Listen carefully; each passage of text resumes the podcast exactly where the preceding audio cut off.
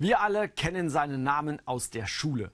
Wir wissen, dass er uns mildes Wetter in Europa bringt, der Golfstrom. Aber was steckt eigentlich dahinter? Wie groß, wie kräftig, wie stark ist diese Strömung? Wo fließt sie genau lang? Könnte man sie auch im Wasser messen? Ich möchte Ihnen ein paar Fakten dazu erzählen. Hier sind grob eingezeichnet die wichtigsten Strömungen auf dem Nordatlantik. Richtung Europa geht das Ganze. Es kommt hier aus dem Golf von Mexiko um Florida herum, geht an der amerikanischen Ostküste entlang und dann hinauf bis nach Spitzbergen um Norwegen herum. Wenn man genau ist, müssen wir unser Schulwissen ein bisschen korrigieren, denn der Golfstrom wird nur dieser Teil des Stroms genannt.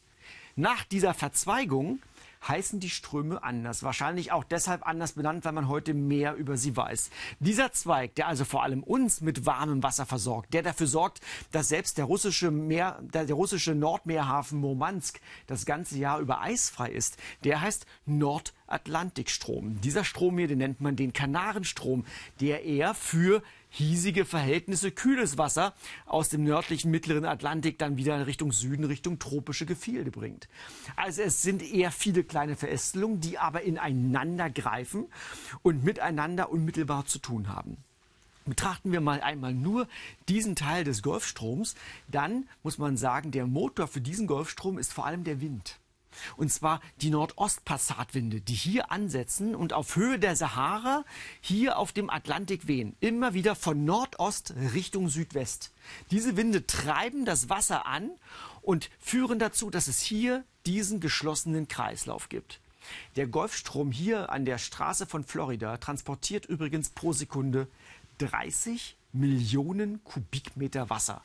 In diesem Bereich südlich von Neufundland werden sogar bis zu 150 Millionen Kubikmeter Wasser pro Sekunde transportiert. Das ist das Hundertfache dessen, was alle Flüsse weltweit gleichzeitig zusammen transportieren. Von der Leistung, wenn man sich das einmal umrechnet, welche Leistung wird dann dort transportiert, dann entspricht dies der Leistung von etwa zwei Millionen großen Kernkraftwerken. Eine ungeheure Energieumsetzung, die in dieser Strömung stattfindet. Noch ein Wort zu dieser Strömung. Hier an der Straße von Florida hat der Golfstrom eine Geschwindigkeit von bis zu zwei Meter pro Sekunde. Das sind umgerechnet sechs bis sieben Kilometer pro Stunde. Ich mache Ihnen das mal vor. Das ist schon schnelles Wandern. Also wenn man daneben stehen würde, würde man richtig sehen und man würde ein Stück Holz ins Wasser werfen, würde man sehen, mit welcher Geschwindigkeit dieses Wasser fließt. Es ist warm, es ist schnell und das führt übrigens dazu, dass an dieser Stelle hier vor der ostamerikanischen Küste der Golfstrom um etwa einen halben Meter ausgebeult ist. Das hat man mit feinen Satellitenmessungen, mit Radarmessungen, mit denen man den, die Meeresoberfläche auf Zentimeter genau vermessen kann, hat man herausgefunden, dass also hier der Atlantik ausgebeult ist. Noch etwas.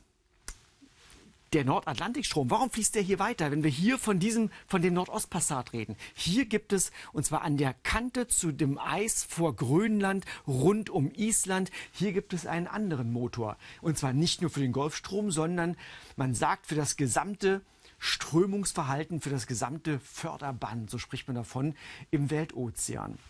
Hier an der Kante zum Eis ist das Wasser besonders kalt. Minus 1,5 Grad, minus 2 Grad. Es ist viel Wasser verdunstet auf dem Weg nach Norden. Das heißt, was noch bleibt, ist das Salz im Wasser. Das heißt, der Salzgehalt nimmt, je kälter das Wasser wird, je mehr von diesem warmen Wasser verdunstet, nimmt der Salzgehalt nach Norden hinzu. Das heißt, an dieser Stelle ist das Wasser nicht nur kalt, sondern es ist auch salzhaltig. Und damit ist es sehr schwer und sinkt nach unten. Und dieses Hinuntersinken, übrigens kann man auch sagen, das ist der größte Wasserfall der Erde. Dieses Hinuntersinken führt dazu, dass eben von anderen Bereichen und eben aus Süden das Wasser angesaugt wird. Es muss ja nachströmen, wenn irgendwas absinkt. Und deshalb haben wir eben nicht nur diesen Golfstrom hier, sondern eben auch den Nordatlantikstrom, der uns in Europa mit dem milden Wasser und mit dem milden Luftmassen versorgt. Wenn wir uns einmal vergleichsweise anschauen, das hier übrigens nochmal eine schöne, eine Satelliten, ein Satellitenbild, das sehr schön zeigt, dass es irgendwie nicht ein gerader, in Wirklichkeit kein gerader Strich ist, sondern er fängt dann hier an, dieser Strom zu meandrieren, bildet Wirbel. Früher haben die Schiffe sehr genau die Wassertemperatur in diesem Bereich gemessen, weil wenn sie mit dem Strom gesegelt sind, hat das natürlich eine Menge ausgemacht. Dann konnten sie wes wesentlich schneller sein, als wenn sie gegen den Strom gesegelt sind. Also hier gibt es viele Verwirbelungen, aber man sieht auch, dass er dann langsam auf dem Weg nach Norden kühler wird.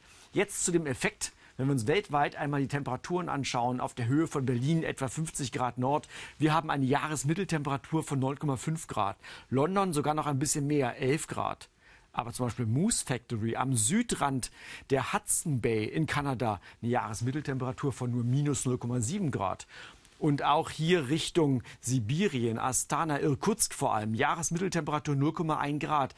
Also ohne den Golfstrom, da wo das Wetter wirklich sehr kontinental geprägt ist, liegen die Temperaturen um etwa 10 Grad niedriger. Danke, Golfstrom.